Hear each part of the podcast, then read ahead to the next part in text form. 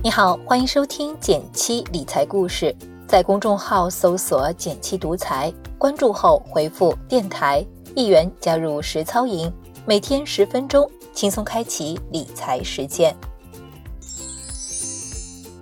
后台经常收到很多这样的提问：月薪六千怎么投资好呢？手上有十万怎么分配？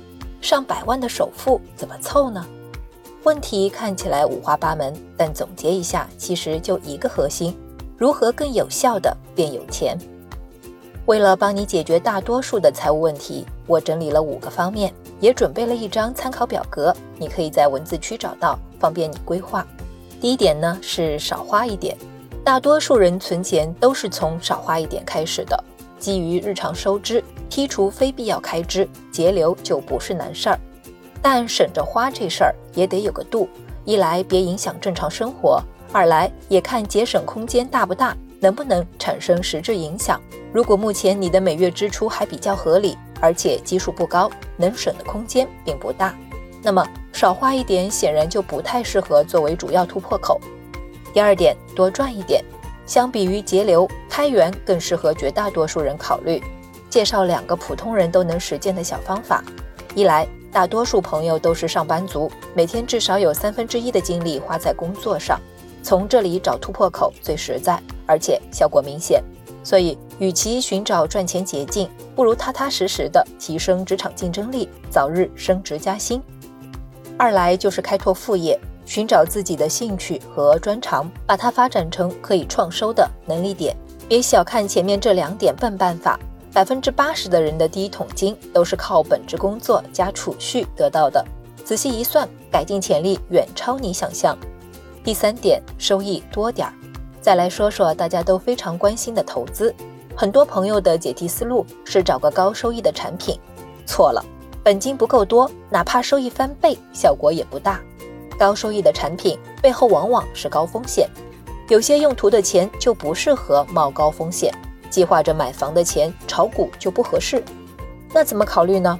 除了做大本金外，你可以试试做个估算，将中短期内要用的钱投到收益百分之三到百分之四的中低风险产品中，长期不用的钱可以考虑更高风险、收益率百分之七起的产品，比如指数基金中做规划。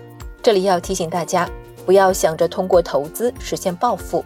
积累长期有价值的投资能力，比单纯的收益率更有价值。当然，经验还是要攒的，但这个突破口的实际效果一般。继续看，还有两个时间换空间的方法，容易被忽略。第四点，调整目标。打个比方，如果在一年攒下五十万的首付太难，那就不妨把条件放宽，比如三年内凑齐，或者重新根据自己的预算找房。首付变成三十万，都会大大提高买房成功率。别小看这一点，其实对我们理财的价值很大。第五点，聪明借钱。当然，靠自己存钱总要慢一些，所以很多人会优先选择向亲朋好友借钱凑首付。多说一句，关于借钱这件事，本质不是向别人借，而是向未来的自己借。所以，不论向谁借，除了考虑利率，还要综合未来的还款压力。甚至要考虑人情债。综合这五点的分析，相信你也能找到个人理财的组合拳。如果你一直对投资感兴趣，却不知道从哪儿下手，不妨试试加入我们的一元实操营，跟着我们来开启一场零基础、低成本的投资实践。好了，今天就到这里了。最后再提醒一下，微信搜索并关注“减七独裁，记得回复“电台”，你真的。会变有钱哦。